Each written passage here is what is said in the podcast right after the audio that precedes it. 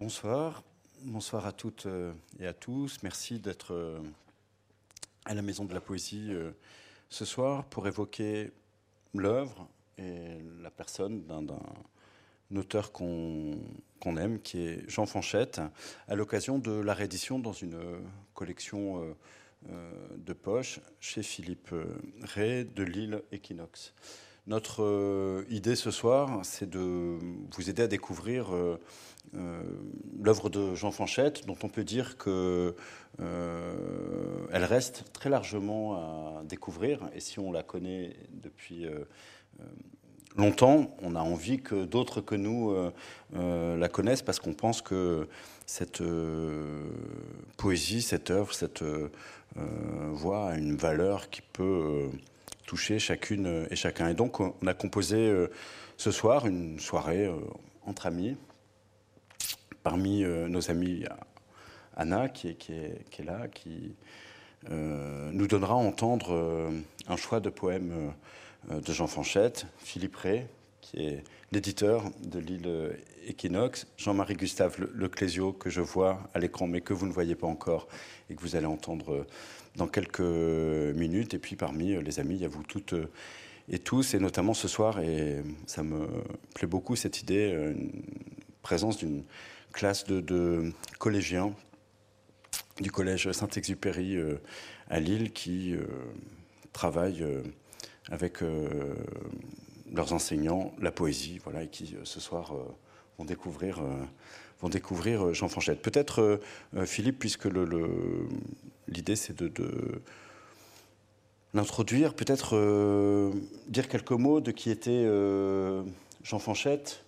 Moi, je l'ai connu dans un, aspect de, son activité qui était son activité d'éditeur. On parlera de la revue euh, Two Cities ensemble, qui est une revue euh, euh, extrêmement importante. Mais peut-être que ça peut être utile de dire quelques mots, en fait, avant d'échanger avec Jean-Marie Gustave Leclésio sur qui il était, quelques dates, le présenter, si, si tu veux bien, Philippe.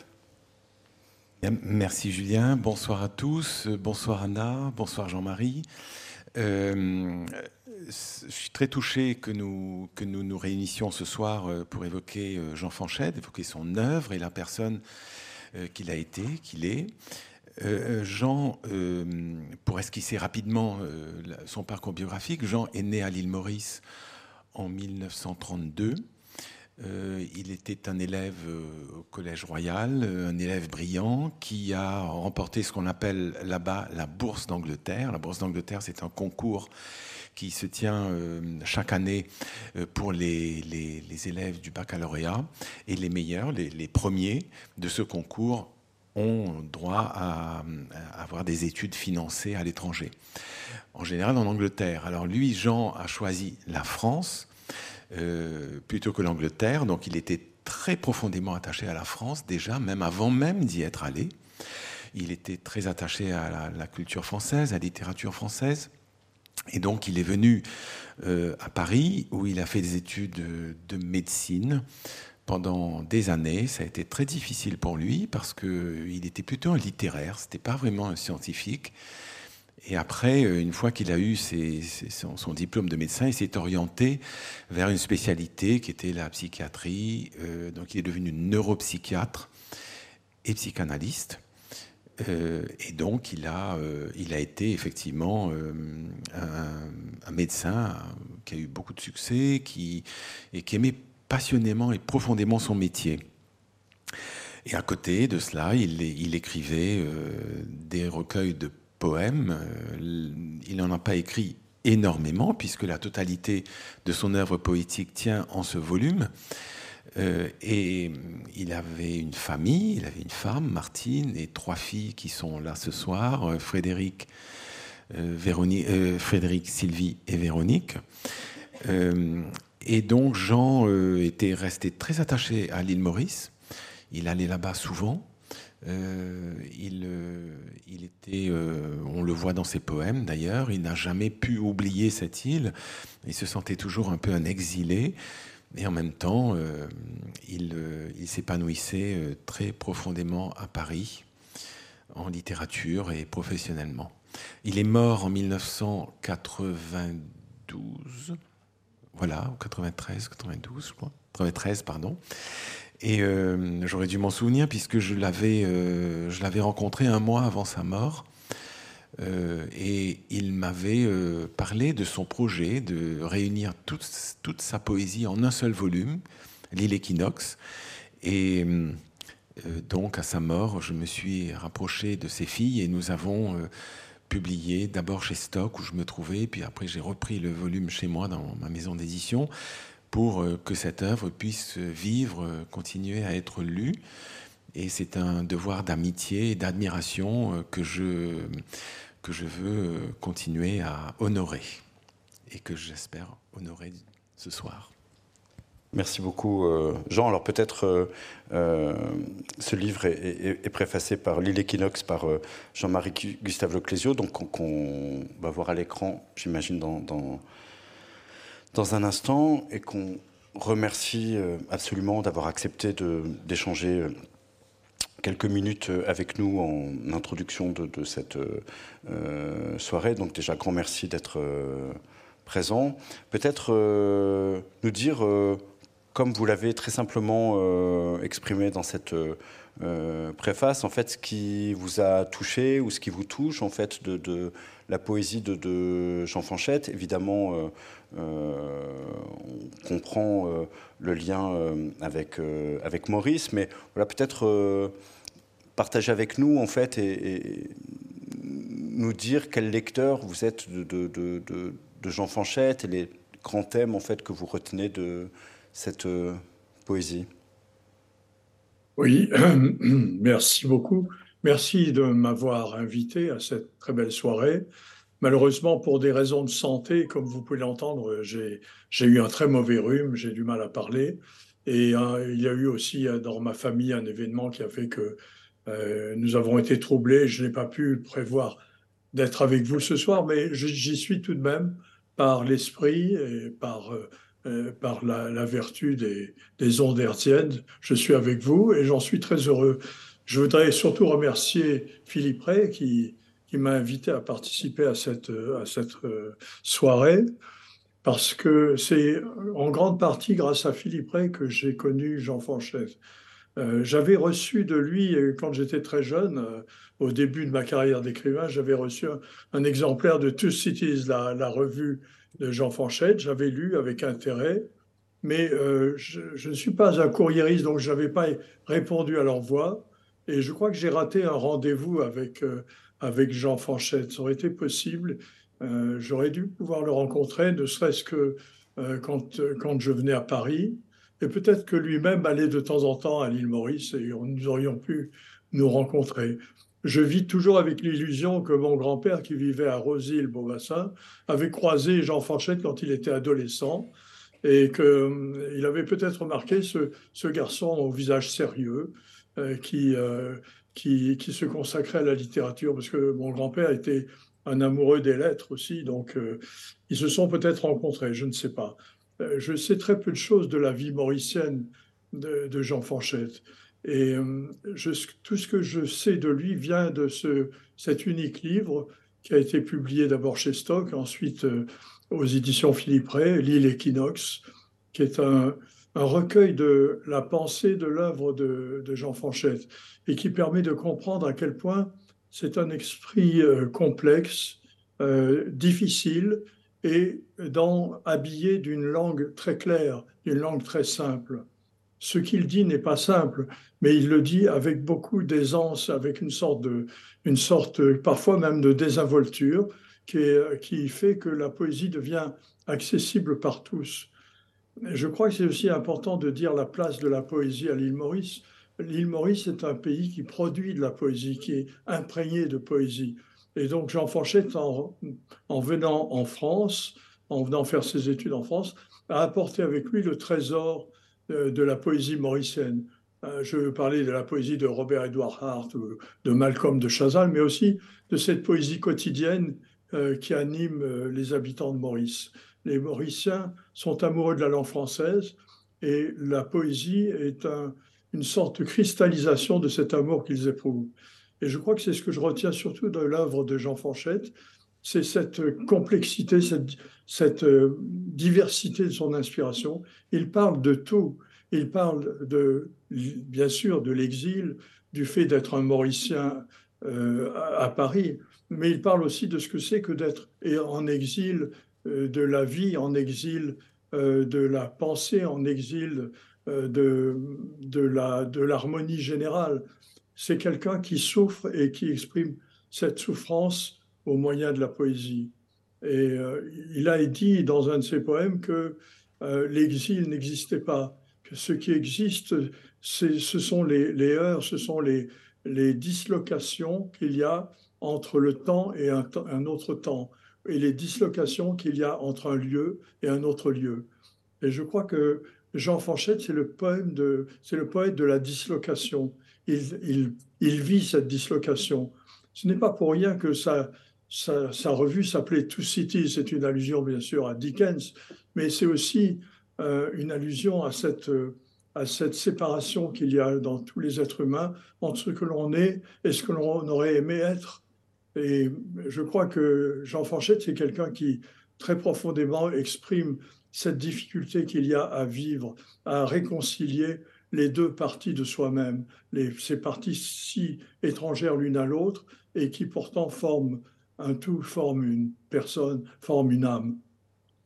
Et, vous notez, et, c'est à mon avis un point euh, très sensible dans, la poésie de, Jean Fanchette, euh, euh, partant en fait, en effet, de cette dislocation, un, un, refus très fort de l'exotisme en fait. C'est une chose qu'on lit vraiment dans sa poésie. Il n'a pas du tout envie d'être euh, assigné à une figure de l'autre, ou voilà, il, exprime euh, cette euh, dislocation, comme vous le dites, mais vraiment dans le, refus d'être le poète mauricien. Il n'est pas plus mauricien que parisien. sa poésie, évidemment, l'arrière-pays, c'est Maurice, mais elle est éminemment euh, parisienne par bien des aspects, ne serait-ce que par toutes les, personnes à qui il adresse ces euh, poèmes. Et ce refus de l'exotisme, euh, il me semble, vous l'avez noté, que c'est vraiment quelque chose qui le rend assez unique. Oui, j'ai envie de parler plutôt de l'universalité de la poésie, l'universalité de la poésie de, de Jean Fanchette elle n'est pas accrochée au bariolé, à la couleur locale, elle n'exprime rien de, de ce qui fait euh, de ce qui fait la légèreté de l'existence. Elle s'accroche plutôt à ce qui est euh, profondément enraciné. Mais en même temps, enraciné ne veut pas dire que l'on appartienne à une culture plus qu'à une autre, parce que nous sommes évidemment, nous le savons, nous ne sommes pas une seule personne, nous sommes plusieurs personnes. Et Jean Fanchette exprime, je crois, très fortement cette pluralité de l'être, le fait qu'il appartienne par euh, sa famille, par son héritage, à la culture euh, mauricienne, euh, je dirais d'origine indienne, d'origine africaine, mais d'autre part par la langue française qu'il a reçue, à, une poésie, à une, pensée qui est qui va au-delà du, local, qui touche à quelque chose d'essentiel. Et en même temps, il y a en lui tout le temps, je le sens quand je le lis, il y a en lui tout le temps une grande angoisse, parce que c'est l'angoisse de l'appartenance. Il ne sait pas vraiment à qui il appartient. Il l'a écrit lui-même. Je ne suis pas d'ici, je ne suis plus d'ailleurs. Il n'est ni d'ici ni d'ailleurs. Il est entre, entre les mondes. Et cela, je crois que c'est c'est la force de cette poésie et c'est la raison pour laquelle elle nous touche, même si euh, les années ont passé, même si ce qu'il décrit a changé, même si le monde a changé, si l'île Maurice euh, d'aujourd'hui n'est plus celle de son époque, ou si le Paris dont il parle n'est plus le Paris euh, où il regardait rouler les nuages sur la Seine. C'est, le monde a changé, mais il y a quelque chose d'essentiel qui demeure. Et je crois que chez lui, ce qui demeure, c'est quelque chose qui est irrésolu, qui n'a pas été résolu. Il y a une énigme, il y a une, une sorte de devinette qui est posée par l'existence et il ne s'agit pas de la résoudre, il ne s'agit pas rapidement de résoudre les, les problèmes qui sont posés. Il s'agit plutôt de vivre dans cette, cette espèce de sympathie avec euh, l'irrésolu, avec ce qui n'a pas de solution, ce qui n'a pas de, de, fin, ce qui est ouvert à jamais. Vous, vous, vous, comparez en introduction de, de votre préface euh, l'itinéraire de, Rimbaud et celui de, Jean Fanchette. Évidemment, il, s'agit de figures très différentes, avec des parcours euh, euh, différents, voire antagonistes d'un certain point de vue, mais c'est une comparaison qui, à la lecture, donne beaucoup de clés en fait pour euh, comprendre euh, l'œuvre de, Fanchette. Et, vous dites euh, notamment, et c'est une chose qui m'a beaucoup troublé en vous lisant, que dans le recueil, on voit que au fond, comme pour Rimbaud, mais à un âge différent, c'est une œuvre qui est interrompue en fait. Euh, euh, Jean Fanchette est mort euh, à presque 60 ans, et on voit dans l'anthologie que voilà, cette œuvre, elle s'arrête net, et on imagine ou on pressent qu'elle aurait pu continuer à être. Est-ce que vous pouvez peut-être euh, euh, nous dire quelle euh, parenté vous voyez entre Rimbaud et, Jean Fanchette, en fait, sur à la fois leur parcours et en quoi on peut, sinon les comparer, les, lire côte, à côte. Oui, il y, a, il y a évidemment une symétrie parce que Jean Fanchette quitte ce monde euh, assez aventureux, qui est celui de son enfance, pour venir euh, s'épanouir à Paris. Rimbaud, au contraire, quitte le monde euh, où il s'est épanoui, le monde où il a produit la, la, plus grande poésie de la langue française, pour trouver le silence, pour trouver l'oubli, pour trouver une autre dimension à sa vie. Ce sont deux voyages qui se croisent, ce sont des, des destins croisés. Mais euh, indépendamment de cette, route euh, symétrique et opposée, il y a aussi euh, le fait que ce sont tous les deux des aventuriers du langage. Rimbaud comme Jean Fanchette, ce sont des poètes qui vivent l'aventure par les mots. Ils vivent une aventure intense par les mots. Ils recréent un langage. C'est leur langage, c'est un langage qui appartient qu'à eux et dont nous devons comprendre peu à peu les significations. Et euh, de la même façon, ce sont des poètes assez, euh, assez clairs dans leur langage. Rimbaud n'est pas compliqué à comprendre. Ce sont des émotions, et Jean Fanchette aussi. Il, manie des émotions, il juxtapose des émotions, quelquefois de façon très surprenante, lorsqu'il parle euh, d'un paysage de Tanzanie qu'il a, qu'il a vu et qui, pour lui, évoque euh, l'amour qu'il ressent pour sa femme. Il y a quelque chose de euh, un décalage entre les, entre les deux. Et de la même façon, quand il parle dans ce très beau poème qui s'appelle euh, Venu de mer, c'est un poème qui parle de l'esclavage, mais il ne, il ne parle pas de l'esclavage comme d'une sorte de fatalité, il en parle comme d'un d'un moment terrible de l'histoire humaine qui a permis aux êtres humains de se, retrouver, de se ressaisir. Je crois que ça, c'est la grande qualité de Fanchette. de la même façon, Rimbaud disait la vraie vie est ailleurs et tout ce qu'il découvre dans, dans l'existence réelle vient pour confirmer ce qu'il a déjà énoncé. Ce sont des destins complètement croisés, complètement inverses l'un de l'autre, mais qui se rejoignent par cette sorte de jubilation qu'ils éprouvent sur, euh, à propos de la langue et cette langue française que tous les deux aimaient beaucoup. J'ajouterais que les deux proviennent de terroirs qui sont très réduits. Euh, le, pays natal de Rimbaud, c'est une île. Il, vient lui aussi d'une île et, il, doit surmonter cette, cette étrangeté de, euh, de, de l'île équinoxe, de l'île où, où, il n'y a pas, de, il n'y a pas de, de, véritable rupture entre le savoir et l'ignorance, et euh, trouver sa voie, trouver son, son origine. Eh bien, Jean Fanchette a fait de même, mais dans, des, dans un itinéraire complètement différent. J'ajouterais aussi que une des qualités de Jean Fanchette, c'est un humour qui est sous-jacent constamment dans tout ce qu'il écrit.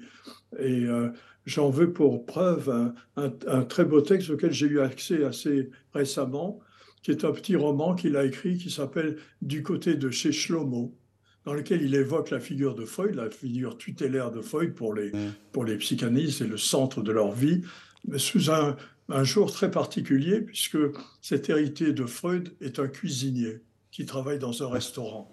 Le restaurant s'appelle Du côté de chez Shlomo. Donc il y a chez Jean Fanchette toujours cette, cette distanciation. Ce n'est jamais dramatique euh, de façon tonitruante. Ça reste euh, très humain, très proche de nous.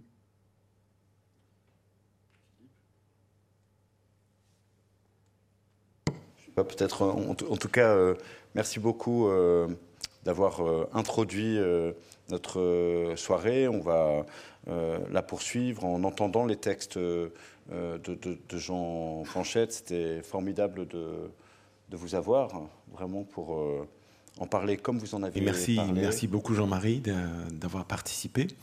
C'est très intéressant. Et j'ajoute aussi que Jean-Marie Leclésio est le président année après année d'un jury euh, d'un prix littéraire à, Maurice qui s'appelle le prix Jean Fanchette.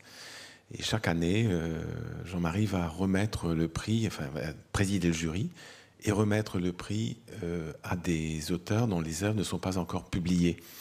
Donc ce prix, évidemment, entretient énormément la mémoire de Jean Fanchette à Maurice.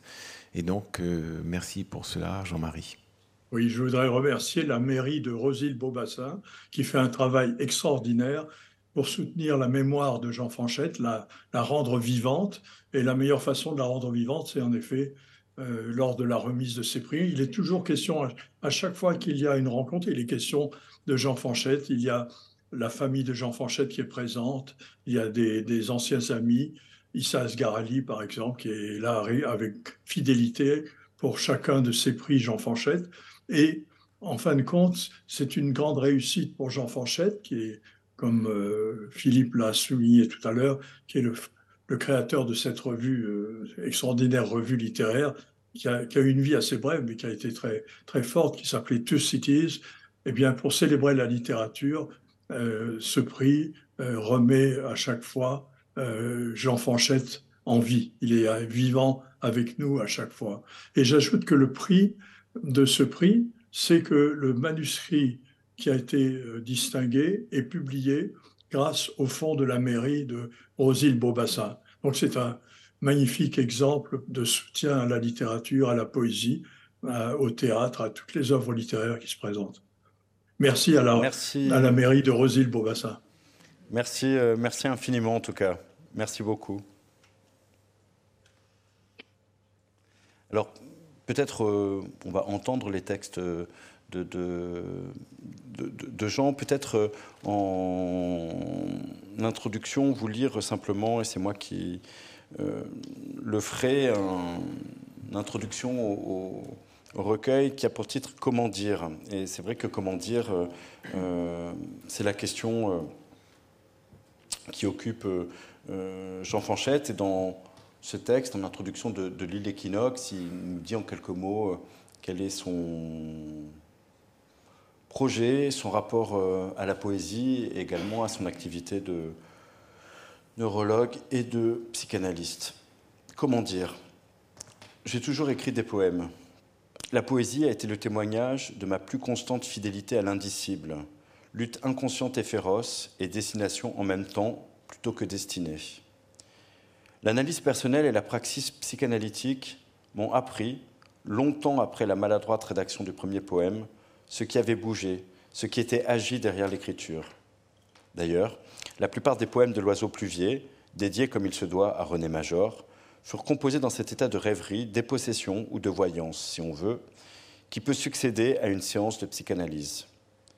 J'ai choisi de réunir ici certains des poèmes que j'ai écrits, publiés ou non, mais qui m'ont appris à me lire.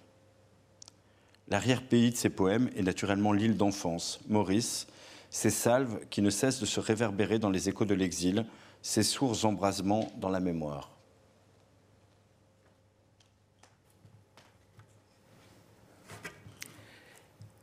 Pour Frédéric. Jamais je n'ai été plus près du bord soyeux des larmes.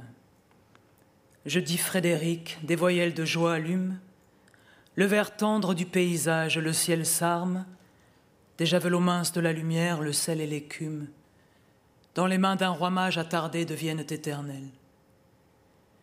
Le paradis perdu recommence au-delà de la septième fontaine. Mon muguet de février de cette saison tôt levée, Contre la nuit, je pense ton nom, ces voyelles mangées de vent, et le mois de mai des mots éclatent sur la page blanche. Mon enfant qui m'apprend debout au versant de mon âge, plus que la fleur, l'été secret du fruit et les moissons en germe sommeilleuses. D'un crépuscule encore, le ciel tatoué pèse sur les larmes. Le vent a tourné ses émeraudes s'allumaient, au premier soleil serré dans l'aube en friche. Silence d'eau, un poisson d'or se prend aux mailles de l'écume. Voici le soir s'ouvrant sur le sel des récifs, et la seule fêlure en la voix du terral, la musique soudain de la source au plein champ de l'estuaire. Le poème de l'arbre enfant à Yvonne et Robert Ganso. Les pulsations d'un paysage vibrant dans les veines de l'arbre, le rocher frère et ses présages furent appris en ce matin, portés vers moi du fond des âges. Le même oiseau de rive en rive rythme la saison des éclairs, la même barque à la dérive rêve au vertige des déserts, au silence d'eau et de pierre. L'orage éclate et l'arbre enfant, lové dans la paume du vent, comprend notre fraternité scellée dans le sang des étés. Fus-je mélèze après, avant Dans les forêts de la mémoire, l'homme plante ses territoires, et l'arbre enfant né des orages découvre l'âme du feuillage, blotti au cœur serré des soirs. L'arbre se souvient de l'amande, de la nuit lente des racines, des forêts d'ombre et de résine, jusqu'au cri du premier oiseau par-delà des siècles d'attente. Et moi, l'enfant d'une seconde, parmi l'or mouvant des je veille cet instant que fonde l'angoisse de millions d'années dans le désordre clair du monde. Tous ces oiseaux dans ma mémoire et tous ces mauves dans mes yeux, pour transmuer en feux émoire les paysages jamais mieux définis qu'en dehors du lieu. L'arbre que j'appelle Mélèze se transforme en jacaranda, flamboyant, pourpre floraison, éclatant dans mon sang qui pèse le poids de toutes ces saisons. Le loriot dans le cerisier, le colibri dans le manguier, moi écartelé par vos cris, moi soudain découvrant le prix de vivre et d'accomplir deux vies Montagne de quelle mémoire Je vendange votre préscience, j'atteins enfin aux transparences du minéral brève lumière, où je découvre cette main tendue entre l'arbre et la pierre. Et le sable redevient algue, l'âme innombrable du corail palpite, prise dans les mailles de l'eau, le charbon se souvient, des forêts de l'enfance du feu, tout dans l'éclair d'une seconde. L'âge d'homme, à la mémoire de ma mère. Aveugle est le silence au feu des solitudes, et muette la nuit au guetteur des naufrages. L'enfance est loin, impossible à refaire, et Dieu s'est retiré dans les hauteurs du ciel. Le temps s'estompe dans la mémoire grave des hommes. Jamais plus la forêt des oiseaux ne picorera la chair drue de l'aurore. Jamais plus les rois mages vieillissants ne me porteront leurs nostalgiques offrandes à l'auberge des étoiles. Jamais plus. Seuls les violons de l'exil et la voix lointaine de ma mère derrière les collines de l'absence. Pour refaire la lumière aux sources de minuit, Il ne me suffit plus de toucher de mes lèvres la blessure du soleil dans la chair étonnée de mon amour. Dans mon cœur sans rumeur, les automnes sommeillent, et seul je m'en vais vers les mêmes départs, traînant dans la poussière des jeunes rêves, mais pas sans âge, sans pays, sans saison. Ainsi jusqu'au silence, jusqu'au bout de la nuit, des soleils plein la mémoire. Exil pour Erwin Neuhaus. Les pollens voyageurs, les oiseaux qui migrent, tout me pousse à l'exil qui n'est pas dans l'exil.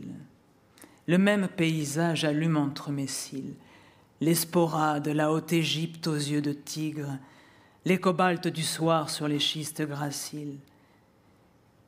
Quand la nuit débarquait ses rumeurs sur l'atoll, des idiomes chanteurs croisés parmi les palmes, et le vent proposait ses brèves paraboles aux requins bleus dormant à l'envers des eaux calmes.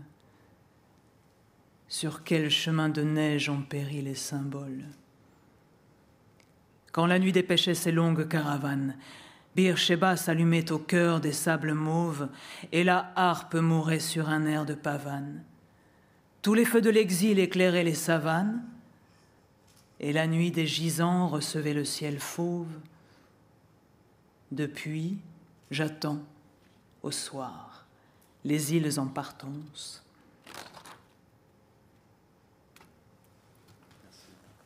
Euh, Philippe, euh, je voudrais qu'on aille un peu plus loin encore dans, la connaissance de l'homme euh, Fanchette. Tu as dit dans ta présentation et dans les propos d'introduction, on a eu l'occasion d'en parler euh, euh, également, l'importance de, la revue Two Cities. Je voudrais qu'on en dise euh, quelques mots. Après, peut-être qu'on se concentrera davantage sur l'œuvre de, Fanchette, de mon point de vue, son œuvre d'éditeur, elle n'est pas moins importante en fait que son œuvre d'auteur. Est-ce que tu veux, bien nous, dire en, quelques mots ce qu'était Two Cities euh, qui on y trouvait, euh, évoquer ça pour nous tous, parce que je ne suis pas sûr que cette revue, euh, qui est très importante hein, et connue de quelques-uns, elle soit largement connue. Alors, Two Cities, euh, je ne suis pas un spécialiste de l'histoire de Two Cities, mais je vais peut-être vous donner quelques éléments de, ce que je sais. Euh, Jean était encore euh, étudiant de médecine, je crois qu'il avait 25 ans ou 26 ans, quand à peine. 59, oui. 59, donc il avait, oui c'est ça, 27 ans. 27 ans. quand il a publié les premiers numéros de Two Cities. Donc son idée, c'était euh, de fonder une revue bilingue.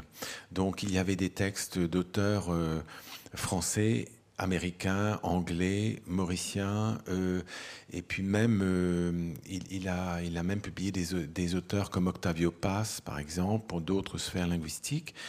Et il, c'est une histoire qui est très émouvante parce que Jean était un étudiant qui a hum, pris du temps pour pour euh, passer ses examens. Donc, euh, et l'essentiel de son temps, euh, pendant quelques années, était consacré à cette revue. Je crois qu'il a même un moment perdu le bénéfice de la bourse qu'il avait parce qu'il était vraiment passionné par ça. Et, au fond, je crois que la revue l'intéressait plus que d'aller travailler l'anatomie ou je ne sais quoi. Donc il, il était très, très intéressé par, par ça. Et puis surtout, je crois que ça l'épanouissait beaucoup en tant qu'homme d'amitié. Euh, Jean, euh, d'ailleurs, euh, c'est ce que tu relevais, il y, a, presque tous les poèmes, sont, adressés, à des amis, des gens qu'il a, qu'il a connus, qu'il a, voilà, et, et, donc je pense qu'il voyait son travail d'éditeur aussi comme un travail d'amitié, mais j'ajoute avec un, un, jugement littéraire absolument infaillible. Parce que quand on voit les, auteurs publiés, il y a les grands américains comme Henry Miller, euh, Anna Isnin, Anna Isnin d'ailleurs qui a été un pilier incroyable de la revue parce que elle l'aidait, elle l'aidait à contacter des auteurs américains. Euh, peut-être qu'elle donnait un peu d'argent, je ne sais pas, mais en tout cas, Anaïs Nin a été centrale dans, dans cette aventure. Euh, il a été le premier à publier William Burroughs à Paris, ce qui n'est pas rien. Un recueil qui s'appelle Minutes to Go, euh, qui a été composé par quatre personnes, dont Burroughs, Sinclair Bell, et puis j'oublie le Corso. Grégory Corso, et il y a un troisième compère, il me semble, quatrième compère, je ne sais plus.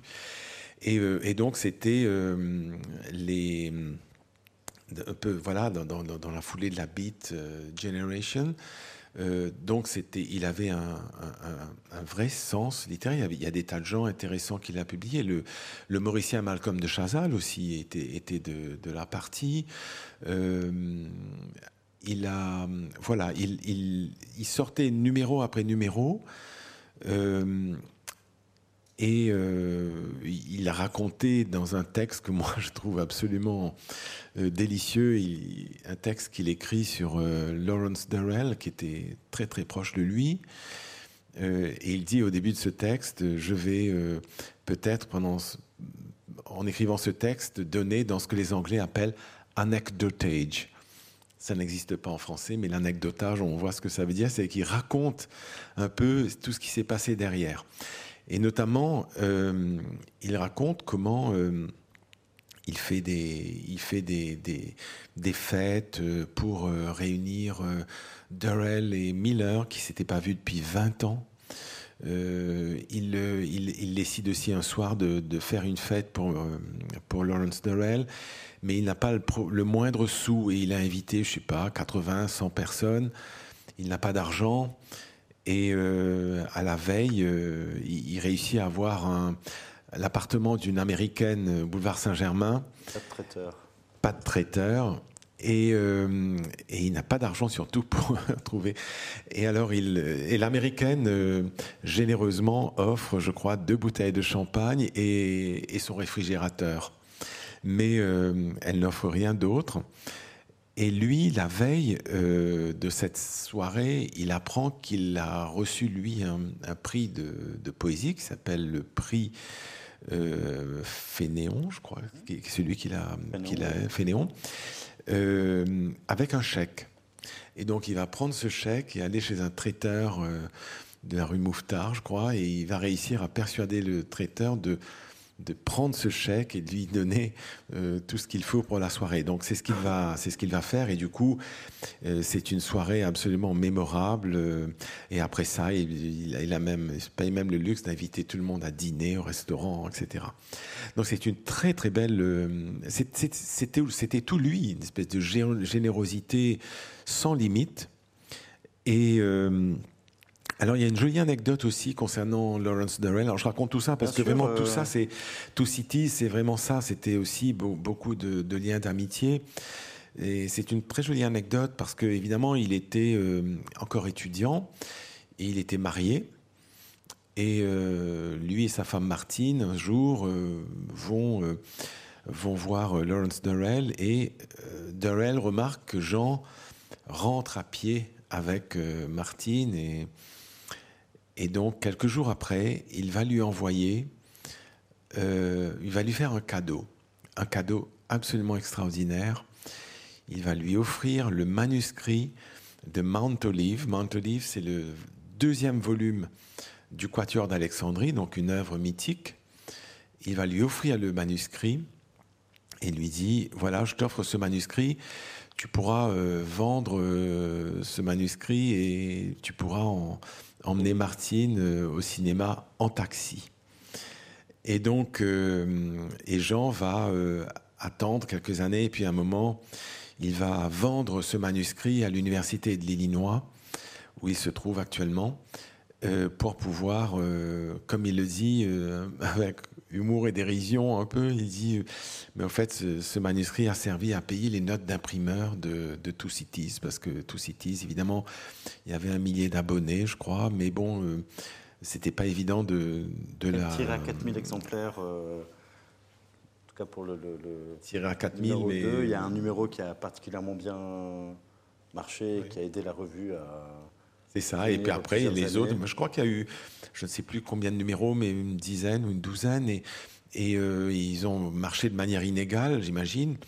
Et donc, il, fallait, il fallait le faire vivre, et quand on est un, étudiant en médecine, c'est pas évident de faire vivre.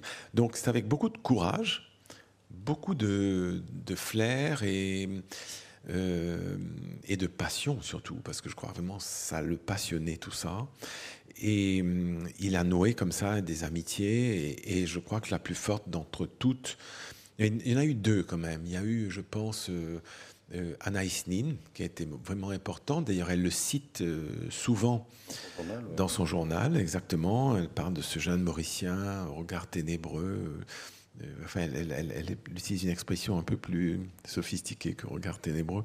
Mais, euh, et, et alors, c'était très.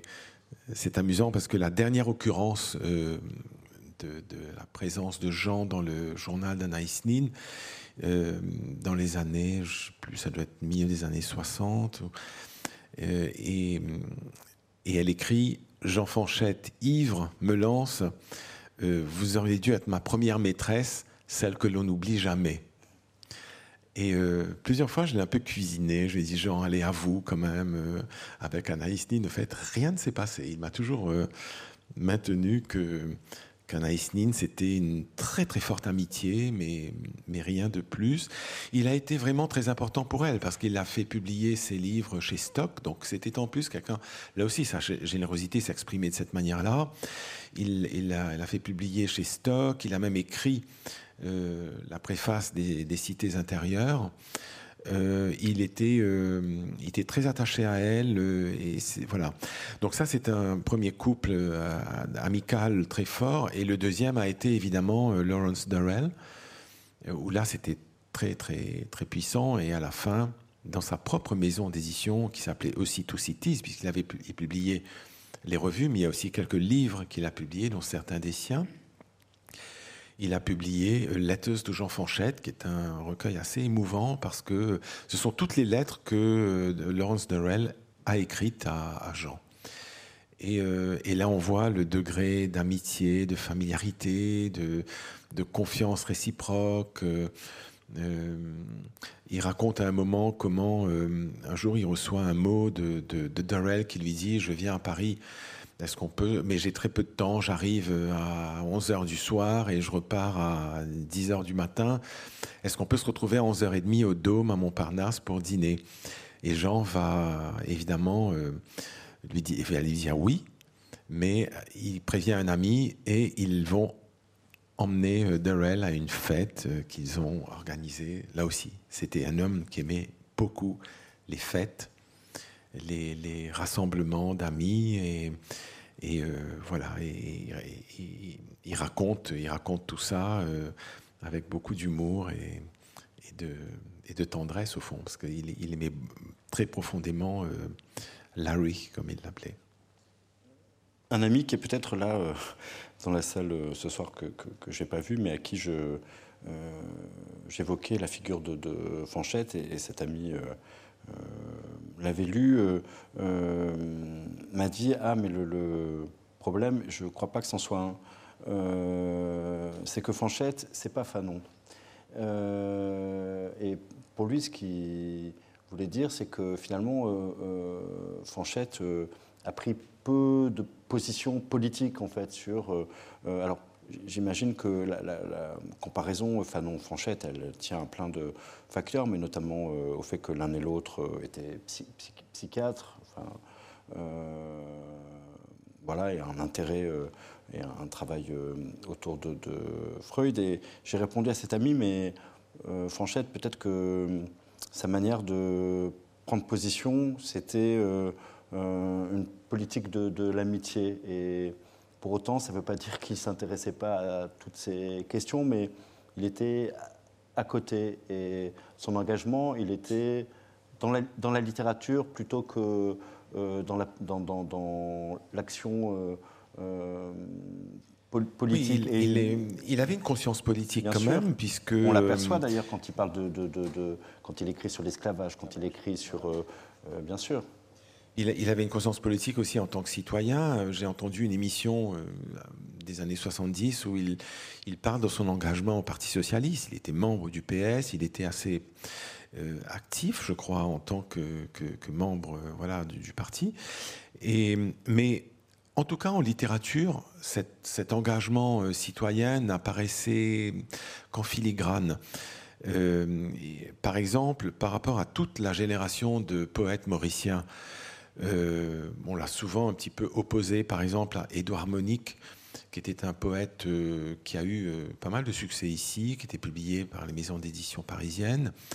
Édouard Monique était un, était un tribun. Il, lisait ses poèmes avec une voix euh, très forte de stentor comme ça. Et puis, quand on allait écouter Édouard Monique, on, écoutait vraiment euh, presque un leader politique au fond, puisque il était engagé dans beaucoup de combats euh, contre la colonisation. ensuite, il s'est très fortement engagé en faveur de Mandela, de la libération de Mandela. À l'époque, il était encore en prison. Donc, tout ça, c'est des combats. Euh, et puis à Maurice aussi, euh, Édouard Monique avait pas mal de combats. Il y avait d'autres poètes comme lui, comme, euh, comme Emmanuel Juste, Marcel Cabon, René Noyau, etc., qui, eux, voulaient faire bouger la société mauricienne, qui était encore à ce moment-là extrêmement clivée, et surtout une société qui était complètement, enfin en matière littéraire en tout cas, euh, en, admiration devant tout ce qui pouvait venir d'Europe. Et, euh, ces, écrivains-là avaient un véritable intérêt, c'est-à-dire qu'ils ils, voulaient qu'il y ait une vraie littérature mauricienne avec des thèmes, avec une manière de parler, avec euh, l'influence du créole, etc. Jean n'était pas du tout de ces combats-là. il, avait du respect pour eux, il les connaissait pour beaucoup d'entre eux.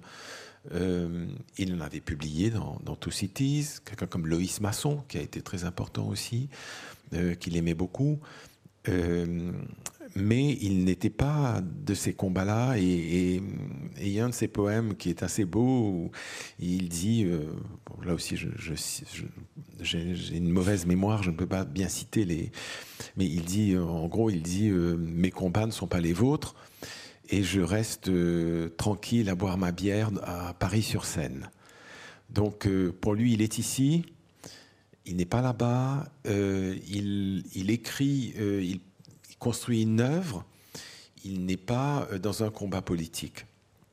Alors effectivement, il a des textes sur l'esclavage, mais là aussi qu'il il reconnaît la dureté de l'esclavage et il, un moment dans, un poème qui s'appelle Sassanibé, il parle des requins, les requins qui apportent la mort et qui croisent le long des récifs coralliens. On comprend bien que c'est une métaphore des bateaux, des, négriers. il, a comme ça des, images, des, euh, des clins d'œil à, des, choses qui se sont passées, mais en même temps, euh, ce n'est pas, voilà, ça apparaît dans un ou deux poèmes, mais ce n'est pas vraiment, il est, ce qui l'obsède, ce qui qui l'occupe. Lui, il est beaucoup plus intéressé par euh, quelque chose d'un peu métaphysique ou quelque chose de philosophique, quelque chose de d'existentiel aussi, d'intérieur. Euh, comme Jean-Marie Leclésio a dit, c'est l'exil. Et l'exil, pour Jean Fanchette, il est à la fois un exil de l'espace et un exil du temps.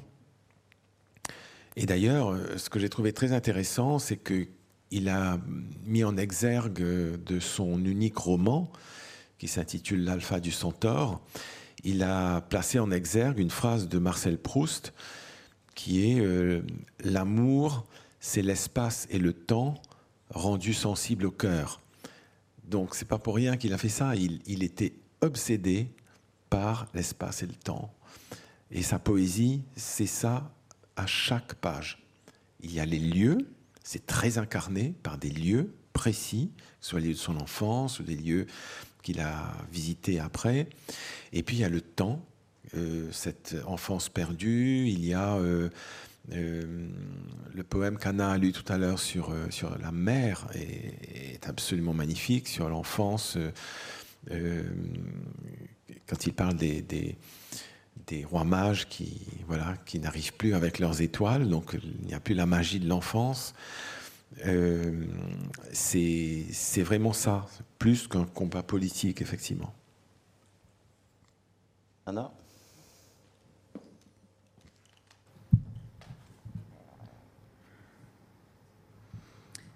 Refus de l'instinct de mort à Élisabeth Janvier. Bouche où le sourire s'entr'ouvre au sang plus rouge des blessures. Et main de gypse sans reflet, je flaire déjà votre mort, qui bouge au plus dedans de moi dans la fumée des hautes herbes. Et puisque je noue à la mort, vous fragile et irremplaçable, présence assise à la margelle de mon âge, je sais le port. Des sourds sanglots de l'aube, je suis avec vous au large du jour, vivante éternelle dans la plus limpide clarté de mon corps. Mais voici que le temps nous jette aux yeux ses sables et ses poignées d'ombre, pour que la nuit nous soit vassale, humble, très humble des servantes, pour que l'hiver ne soit remords, habité d'arbres pénitents. En novembre, les mustangs envahissaient la ville, et leurs sabots étincelaient les feuilles incendiaires. C'était dans une vie ancienne, et la mort rôdait transparente en novembre pour arracher la mer amour à son amonde.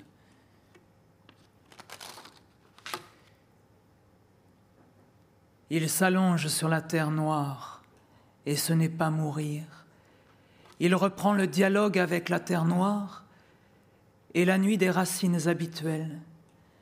Voici que des fleuves débouchent dans son sang, l'estuaire de nouveau promis.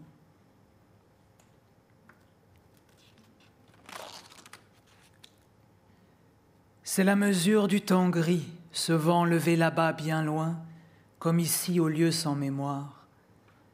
Un geste, la certitude grave de jouer en une fois toute la vie. Ici au lieu sans visage, où la peur sourdement s'éteint, parmi les chemins qui montaient de la mer. Ma plus grande fidélité, je la refuse au jour. J'assume la liberté du sable sur la mer. Je veille, il n'est pas d'autre voie pour me vaincre.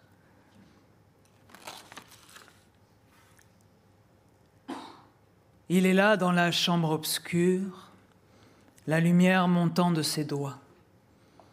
Il ne sait pas ce qu'est dormir, c'est lui qui porte le sommeil. Le gris des ans a vidé son regard, les vagues de rumeurs se brisent à son rivage. Il ne sait plus ce qu'est mourir, ouvert au vent qui vient d'ailleurs qui sent la terre et les eaux calmes. Demain dans son visage habite le vertige. Station à la mémoire de Guy Breda. Deux pas le clair déplacent à peine le sommeil sur le versant où je m'arrête. Lentement, le paysage qui s'est défait se recompose. Vestige pur le matin changeable sur le désordre taciturne des saxifrages.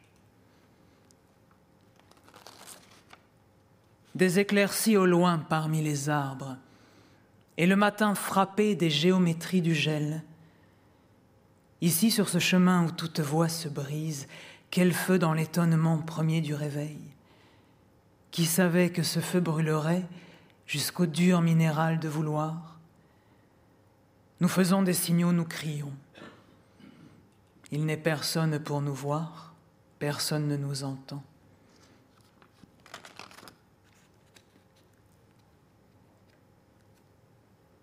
Vertige et volonté du matin perfectible résume le combat que nous avons mené.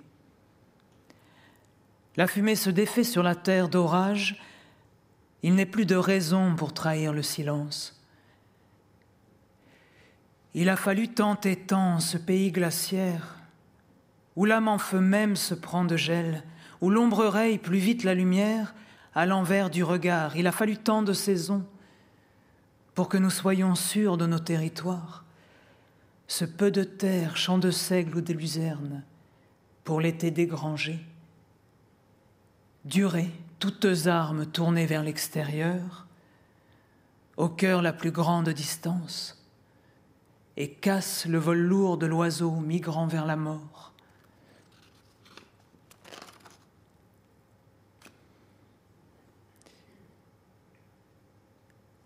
Ne te laisse pas prendre à la douceur des haltes, au soir dans les ports, quand passe le navire au turier de la mort. L'hiver, un cerf-mort, les yeux grands ouverts, au bord d'un étang glacé.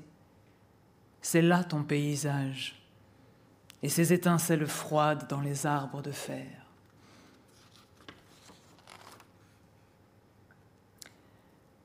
Les survivants à Saint-Clair-Baylis. L'automne mauvais te relancera-t-il sur les chemins friables de l'errance? L'oiseau noir, ton paysage, l'arbre mort et les temps pris de gel. Passera-t-il ce cavalier noir du malheur pour se perdre au plein du brouillard? Tombera-t-il l'oiseau aveugle sur la terre noire, bruissante, pourrissante? Ton nom se perd comme le chiffre d'un songe oublié. Tu marches pourtant debout parmi les décombres d'un monde qui ne mérite plus de survivre.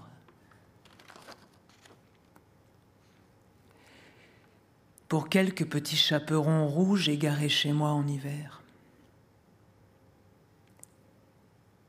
Plutôt que des roses d'hiver, les flammes minces dans l'âtre, javelot pour transpercer le cœur gelé, et les doigts plus durs que l'éclat du silex pour rayer le verre de la peau offerte. Plutôt que des mots désaffectés, le regard de loup dans la ténèbre du silence. À René Coutel, cet instant comme Jacinthe en février, comme Pivert dans la forêt martelante, je l'avais vu ombre au bout du léon, Derrière le banc de feuilles massacrées, je l'avais vu pensif cet instant, au bord de la mare glacée. Ce matin, les chiens qui donnent, et les salves triomphales des corps, et le cerf qui voyage dans l'éternité de sa mort.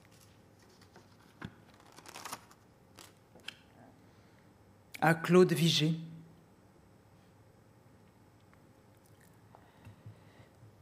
cela qui lutte dans l'obscur sous la peau respirante et qui n'a pas de nom encore, cela qui remonte les rapides du vertige à l'envers des paupières et qui va éclater dans le jour qu'il invente, cela qui opaque annule l'angoisse au lieu même de l'angoisse et qui naît enfin à son nom dans la transparence fragile du matin.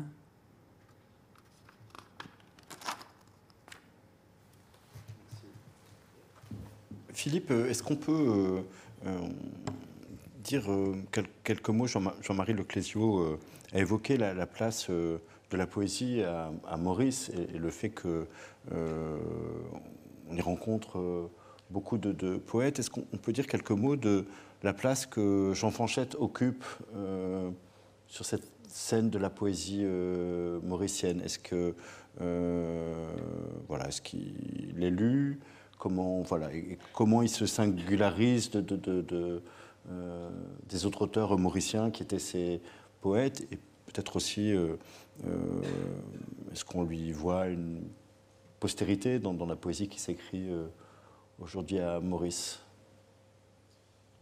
Alors, je pense que Jean Fanchette était une sorte d'astre solitaire dans, dans, la poésie mauricienne. D'abord parce qu'il est il vivait ici. Et puis ces, thèmes euh, sont des thèmes euh, très intérieurs. Je pense que on peut faire un lien aussi avec son, son métier de, de, psychanalyste. Donc euh, c'est une poésie qui interroge l'être, qui interroge l'être intérieur, qui interroge la personnalité. il y a un recueil qui s'intitule par exemple Identité provisoire. Donc on voit bien chez lui, comme disait Jean-Marie Leclésio tout à l'heure, il y a cette euh, cette énigme de, l'homme intérieur, euh, voilà, que, nous, que nous avons tous au sein de nous-mêmes, avec nos mystères, nos ombres. C'est d'ailleurs, voilà, c'était son travail de psychanalyste et c'est son travail de, de poète, c'est son œuvre de poète aussi, que d'aller à l'exploration de ces parts sombres, euh, inconnues, étranges, etc. C'est le seul, à ma, connaissance, parmi les écrivains mauriciens, les poètes mauriciens, à avoir euh, été aussi loin dans euh, la recherche de voilà de l'identité personnelle, de, de voilà de l'être. Les autres étaient ou sont peut-être euh, plus lyrique, euh, plus emphatique parfois, euh, ou un poète comme Malcolm de Chazal, pour prendre un autre poète très solitaire aussi. Malcolm de Chazal a inventé toute une sorte de cosmogonie personnelle. Il, anthropomorphisait la, nature très fortement, donc ce n'était pas du tout euh, ce que faisait Jean. Mais c'était, selon moi, les deux plus grands poètes mauriciens du XXe siècle. Chacun à sa façon, et, euh, aucun des deux n'a laissé d'école, disons. Euh, alors que tous les autres euh, ont fait des, émules parce qu'ils étaient plus dans le combat, plus dans le malaise euh, sociétal, plus dans voilà, des sentiments d'injustice aussi, qui peut, qui peut être assez perceptible, hein, Maurice, d'injustice sociale, économique, etc. Donc ils étaient plutôt dans ce combat, dans cette voilà, dans, dans ce, cette expression-là. Ce qui fait que je pense que leur poésie à eux peut peut-être avoir un tout petit peu vieilli. Euh, mais celle de Jean et celle de Chazal, par exemple, absolument pas. Moi, je pense que ce sont des, poésies qui dureront éternellement. Si on lit Sens plastique de Malcolm de Chazal, ça n'a pas pris une ride, à mon avis. Euh, si on lit Édouard Monique, euh, pour revenir à lui, bon, il y a un combat qui était noble, magnifique, à un instant donné. Euh, il, est, il est moins pertinent, il est moins fort aujourd'hui. Alors il y, a, un autre poète que, Jean aimait bien, mais qui est un petit peu avant lui, qui est Robert Édouard Hart, mais qui, qui, lui était très influencé par euh, la poésie symboliste parisienne. Donc, donc c'était c'était un poète qui, à mon avis, n'a pas été suffisamment personnel pour, euh, pour que son œuvre traverse comme ça les siècles rend euh, notamment sans doute euh, la poésie de, Fanchette euh, universelle et absolument lisible, indatable, enfin, de, mon point de vue. c'est le fait que elle s'inscrit aussi beaucoup dans des, tu disais, le temps, l'espace, dans des paysages qui sont à la fois des, paysages physique, on l'a entendu, il y a des, images euh, de Maurice, mais pas seulement de Maurice, parce qu'on voit euh, dans toute son œuvre euh, le regard porté sur le paysage, que ce soit la Bretagne, que ce soit Maurice, que ce soit Paris ou les quais de Seine. Voilà, il y a un, rapport à l'espace et au paysage qui fait que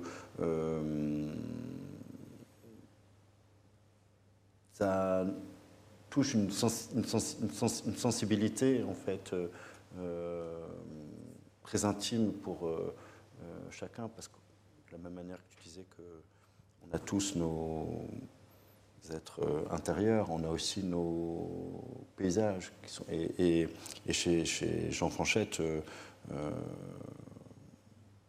c'est à la fois une langue qui est extrêmement claire, il est très lisible en ça.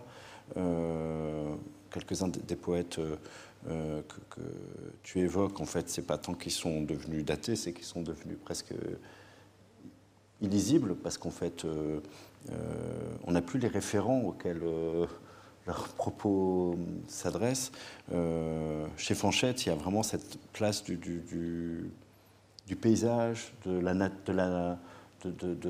nature. Il y, a, tout un travail qui est fait avec euh, Anna Amoris, justement, qui, consiste à, lire et à scénariser cette euh, poésie, euh, voilà, et qui est très tournée vers la nature. Est-ce que c'est quelque chose, toi qui connais aussi ces paysages, est-ce que c'est quelque chose à quoi tu es sensible et, comment tu lis ça, en fait euh, parce que peut-être que lui, comme psychanalyste, il y avait le, paysage mental.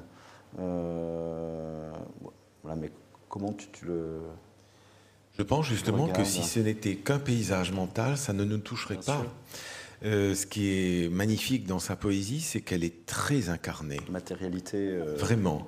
Et tu as raison de citer des lieux parce qu'il cite, euh, ça se passe évidemment, il y a Paris à Maurice, mais il y a aussi, euh, par exemple, moi, il y a un, de mes poèmes préférés, euh, parle de Mycène. Et il dit, quand le poids des jours est trop lourd, etc., enfin, c'est quelque chose comme ça, va, va, et, va marcher sur la route de Mycène et tu rencontreras Agamemnon, etc. Alors, bon, il est en train d'évoquer un, mythe grec. Il parle de Mycène et moi il se trouve que j'ai pensé à lui quand j'étais à Mycène euh, il y a quelques années et euh, j'ai eu c'est l'endroit en, Grèce qui m'a le plus touché. Je ne sais pas si c'était le poème qui m'avait préparé, mais en tout cas j'étais j'étais extrêmement quelque chose m'a profondément touché. Et au retour, j'ai relu ce poème et, et je l'ai trouvé absolument extraordinaire parce que euh, il parle du lieu, mais en même temps, il parle d'espèce d'énergie comme ça, d'énergie de l'histoire, euh, de mémoire qui imprime comme ça ce lieu. Et euh, il en évoque beaucoup. Je parlais tout à l'heure de, de Msasanibé, qui est en Tanzanie. Alors à Maurice, évidemment, il parle beaucoup de Crève-Cœur. Alors Crève-Cœur, c'est un village qui est aussi un endroit que j'aime énormément, qui est euh, au cœur de la chaîne euh, de montagnes euh, autour de Port-Louis. c'est un endroit assez inaccessible. donc Crève-Cœur, voilà, pour un poète, c'était un nom tout à fait intéressant. il, le cite deux fois d'ailleurs dans, un même poème. Il parle aussi très très bien de son lieu d'enfance, là aussi de manière géographique. C'est assez amusant parce que il est né dans une rue qui s'appelle la rue Boundary, Boundary frontière, la rue frontière. Et pour euh, quelqu'un qui a passé son temps entre deux mondes, qui a fondé une revue qui s'appelle Two Cities, avoir être né dans une rue frontière, je trouve ça magnifique. Et euh, dans une partie de Rosil, la ville de Rosil, qui euh, s'appelle le quartier des Trèfles. donc, il en parle, il parle de cette rue, il parle des trèfles, alors que les trèfles ne poussent pas vraiment à Maurice, mais là, euh, il cite les trèfles. Il parle de, ses souvenirs comme ça, il ramène ça au lieu, et euh, il, euh, alors il parle beaucoup de la montagne aussi. il parle des lichens sur les rochers de montagne. donc, il, cite comme ça des, les poèmes sont vraiment reposent sur du matériel. Euh, c'est ça qui est très beau. Sur, euh, du matériel, mais aussi sur. Euh, au fond, le paysage, c'est le lieu où vivre, en fait. C'est-à-dire, c'est pas, on pourrait dire, une poésie des éléments purs, en fait, indépendamment, en fait, de ce qu'il convoque, de euh, mémoire ou d'habitants, et, souvent dans un même euh, euh, poème, on trouve à la fois l'évocation d'un lieu et d'une personne qui a été là ou qui a vécu là ou à laquelle on pense parce que précisément on est dans ce lieu où peut-être on a été avec elle ou on, l'imaginerait. C'est, la, nature est évidemment très présente, mais comme le lieu d'accueil où vivre. Euh, et c'est ça qui, de mon point de vue, est hum, très touchant en fait. Euh, c'est pas la nature au sens de la poésie euh, naturaliste, des, des, grands éléments de la mer déchaînée qui nous écrasent en fait. C'est une nature qui est hospitalière à la fois aux vivants, parfois aux morts, dont on évoque le souvenir, et Maurice, Paris, l'île d'Ouessant qu'on regarde depuis le cimetière de Douarnenez, où ben, c'est des lieux pour vivre pour nous humains. Et tous ces lieux, en fait, ils contiennent nos existences. Euh, et c'est ça qui est euh, touchant. C'est pas un, il me semble, un poème descriptif. C'est pas de la poésie romantique euh, ou lyrique ou c'est les lieux en tant que c'est des lieux pour vivre en fait. Oui, oui, exactement. Si, si on, on reprend le poème, le fameux Msasanibé, qui est un poème, tout petit poème que j'aime beaucoup. Euh, euh, il, donc il est dans un lieu en Tanzanie. Il voit, euh, il a cette image des requins qui passent. Et ça se termine par, c'est ce que tu disais en parlant des personnes. Il est avec une certaine Lily. Donc voilà, il est dans une. Il termine par un, rêve ou une réalité, j'en sais rien, euh, un petit peu fantasmé. Et il dit Lily se renverse et euh, son, sexe est dessiné par l'eau sur l'étoffe agaçante. Et je trouve très beau cette, cette, idée d'étoffe agaçante. C'est de l'humour, c'est de l'érotisme. Ça incarne ce, ce, ce paysage. Comme tu disais, ce n'est pas une jolie baie en Afrique. C'est euh, une baie où il y a à la fois la mort et l'érotisme. Mhm. Ce n'est pas rien. Il cite euh, Dylan Thomas euh, au milieu. Donc c'est un, un poème très condensé, très chargé et très vivant aussi et très, très incarné. c'est vrai que tous les lieux qu'il mentionne comme ça sont des lieux qui visiblement lui rappellent une expérience qu'il a vécue, euh, une rencontre, euh, il, est, il est sans cesse en train d'animer les lieux par euh, quelque chose qui a, été, qui a été puissant pour lui dans sa propre vie. C'est peut-être en lien avec sa pratique de, de, psychanalyste. Il y a un certain nombre de poèmes, un recueil dédié euh, René, Major. Peut-être que c'est lié au fait que euh, le, lieu, c'est aussi le cadre de notre expérience euh, subjective et que peut-être il est travaillé, enfin, il a un rapport aussi presque à l'inconscient du lieu en fait qui appelle des souvenirs, des, remémoration, des, voilà, et qu'en tout cas, euh, euh, pour moi, il offre des paysages habitables et on a envie d'habiter euh, sa poésie. voilà, et, je pense qu'à chaque lieu qu'il évoque, en effet, se surimpose des souvenirs, des personnes, et il est toujours, me semble-t-il, peut-être c'est encore euh, lié à son rapport à l'inconscient. Il est toujours euh, occupé de, qu'est-ce, que ça me fait enfin, Il est disponible euh, à faire parler, en fait, ces lieux. Qu'est-ce qu'il m'évoque qu'est-ce qu'il, Et il n'existe pas indépendamment, me semble-t-il, de l'expérience humaine et de poète qu'on, en a. Et c'est, pourquoi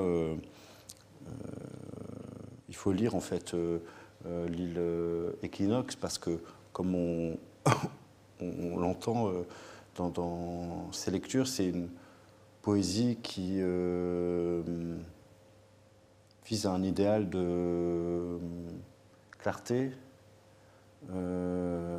qui provoque pas. Sinon, on a envie d'y être. Enfin, et d'être euh, avec lui. Et ce faisant, euh, il s'adresse à beaucoup de euh, personnes.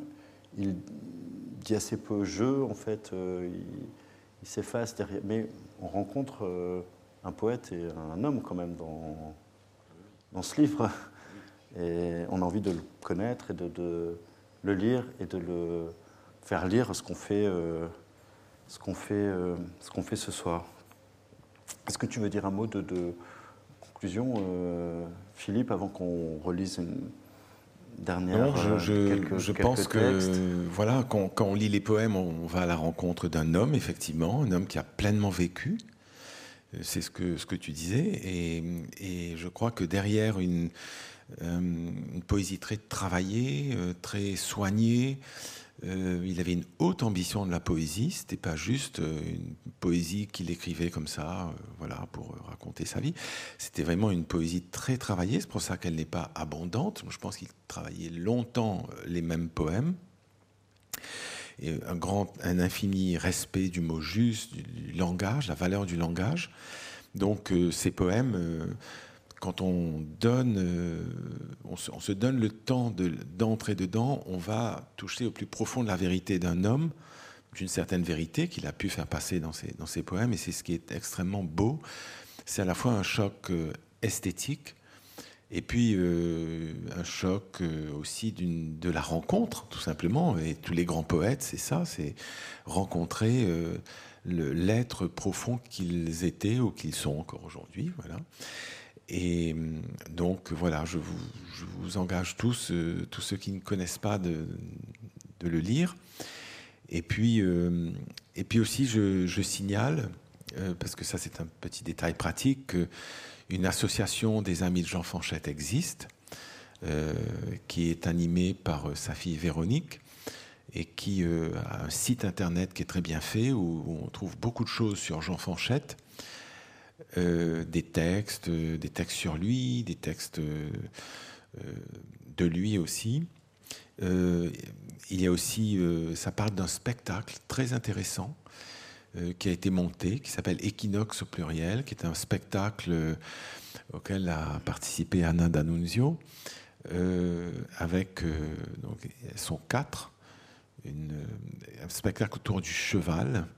Donc il y a un cheval qui, voilà, qui, qui fait des figures avec une, cavalière et, son cheval. Il y a Anna qui lit des textes et puis il y a une pianiste qui, qui joue. Donc, euh, c'est. Euh, je ne sais pas si j'oublie quelqu'un. Si tu oublies euh, une chanteuse. Une chanteuse, pardon, Anna Fay, bien sûr, bien sûr. pardon. Et, et, là, et, une chanteuse aussi. Donc c'est un spectacle extraordinaire qu'elles ont joué, Anna, je crois que c'était à Maurice. Hein, que... C'était il y a très peu de temps, il y a 15 jours, 3 semaines, je ne sais plus. Je suis un peu comme Jean Fanchette, la dislocation du temps et de l'espace. Mais oui, c'est tout récent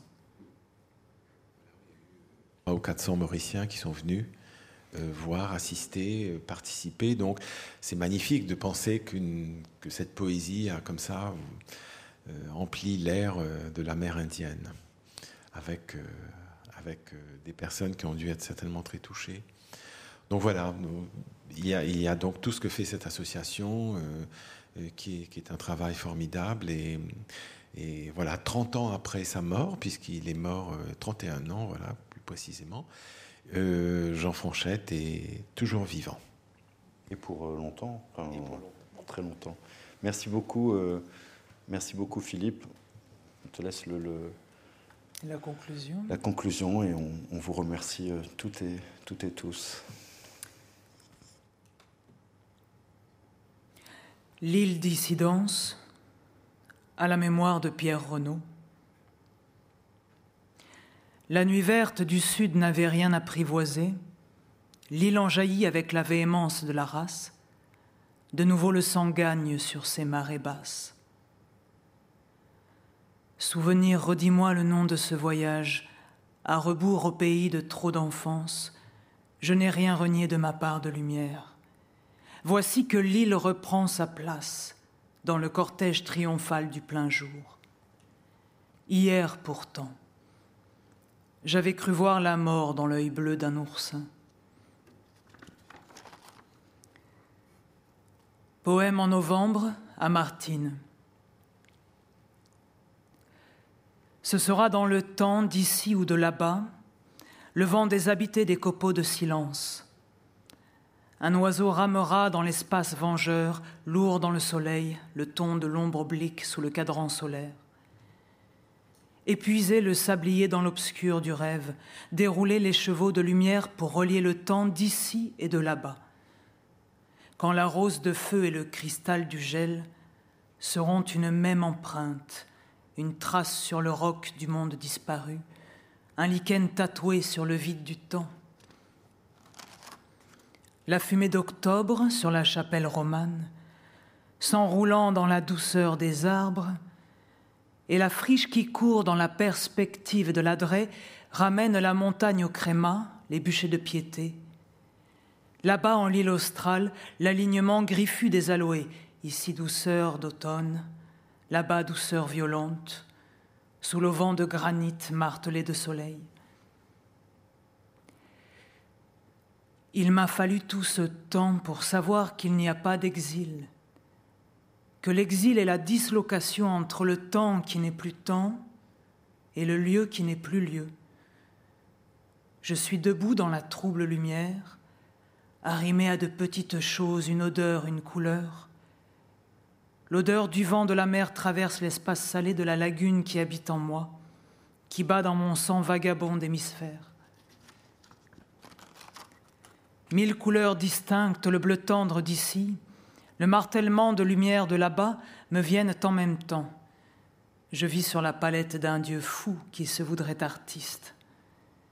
D'être d'ici et de là-bas m'a appris ma propre opacité et ma propre transparence. C'est moi qui nomme et traverse cet espace, c'est moi qui jette ce pont sur le temps qui est mien. Je suis ici, dans ma verticalité vigilante. Un compacte, fragile et infrangible.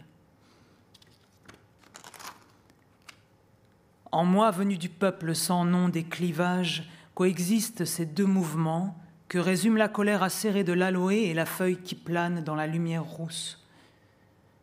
Un paysage à perte de mémoire tourne dans la roue des saisons.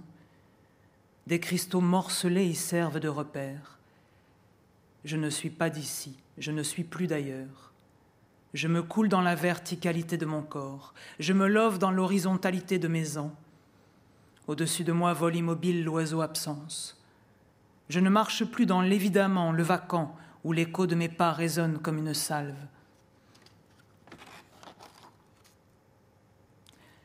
L'aventure du poème à Michel Deguy et Pierre Auster. De mort violente, le poème mourra à l'orée du poème. Embrigadez mon cœur aux avant-postes, il n'y aura plante plus rare, l'argument même du radium. S'avance une saison d'éclairs pour désintégrer l'homme, toute une saison d'éclairs pour l'orgueil d'être un homme. Et quel gâchis de mots, aveugle et titubant à la préface. Au-delà le mensonge, l'étonnement sifflé des voyelles, et le désespoir de n'avoir donner d'alibi au langage. Muette est la nuit au guetteur de naufrage. Embrigadez mon cœur sentinelle, jetez-le dans les roues du mouvement perpétuel. Des voix d'enfants dans le crépuscule amorcent la mémoire. Mais tous les mots sont morts de mort venteuse entre l'algèbre et le poème. Pour peu que la nuit bouge, le poème s'arrête, navire feu debout en haute mer. La croix du Sud a basculé, tous les vents appareillent. Ils vendangeront les naufrages et le cri restera ellipse. Le poème est en retard de phase. Il a manqué tous les trains de toutes les gares. Le temps ne sera éclaté. Ophélie s'est noyée sous le saule. Que de neige depuis sur Elseneur. Les rois mages vieillissants n'espèrent plus l'étoile.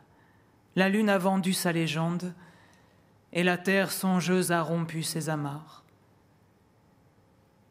Je voudrais dire, tout est encore à dire de cette terre sans âge. Qui retrouvera les clés de la langue morte, la lumière coulée au secret du vitrail Qui réinventera l'équation première du verbe et du soleil Entre l'instant et le poème, dans la plus grande confusion des années-lumière, s'inscrit la titubante aventure du langage, le temps du possible impossible. Je dis Mélèze, et des forêts bougent, rameuses, à travers des secrets de houille et de fer, en dérive depuis la première équation du monde. Je voudrais dire le Mélèze, l'aventure certaine de la sève chuchotante sous la nuit de l'écorce, mais échappe l'instant. Nous nous heurtons au barreau du cri, et la foudre en nos mains s'éteint. Nous sommes trop loin et trop près de la pulsation du monde. Le voyage fut sans histoire, les constellations fusèrent au matin, derrière les vergues, et le poème se brisa en dentelle d'écume. Voyageurs, nous avions fait nôtre l'ample respiration et parfois la sueur des mots. Nous avions éclaté en cristaux les veines souterraines du langage. Nous avons été trompés par le poème. Car le poème s'est condamné à mort. Le poème a trahi l'émotion, l'émotion a trahi la mémoire. Le poème n'eut pas d'histoire, comme le vent oblique de l'ombre sous les feuilles. Il me suffit de dire vent pour trahir les cyclones. Je dis eau pour haute mort. J'épelle fleuve. Mais que sais-je de l'enfance des fontaines? Comme l'ordre des matins, le poème ressurgit du fleuve souterrain où se perd toute mémoire. Je serai le rameur du verbe. Je remonterai le poème. Les paysages meurent de partance dedans les graphies d'une nuit venteuse, et la clé des visages rouille, oubliés dans quelques terrains vagues. Les moulins de la parole n'ont plus rien à se mettre sous la dent, et le poème a fait naufrage aux quatre coins de l'écriture. Je vais me taire, et mon silence demeurera comme une chose infiniment fragile, infiniment patiente, en filigrane de ce qui reste à dire, et peut-être un jour, fléché de sa propre lumière, à un enfant qui n'aura rien appris, hors l'évangile de la terre germeuse et le pèlerinage espéré des sources vers la mer, le monde sera royalement redonné, la clé retrouvée des visages, le secret des paysages en marche depuis l'autre versant du cœur.